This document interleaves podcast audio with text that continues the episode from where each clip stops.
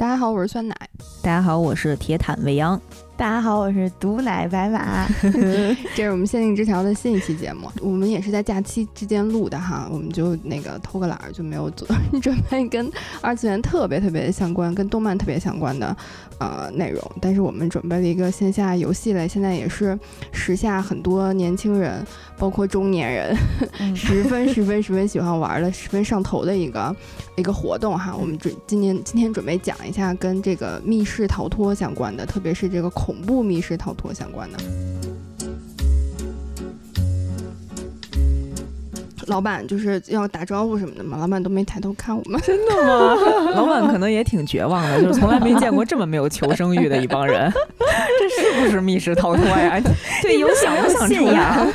对，嗯，然后那这也是我唯一一次玩。密室逃脱，嗯，就是受到了打击以及老板的嫌弃，以后再也不想去了。那确实，你这第一次初体验不太好啊，你下回跟我们玩。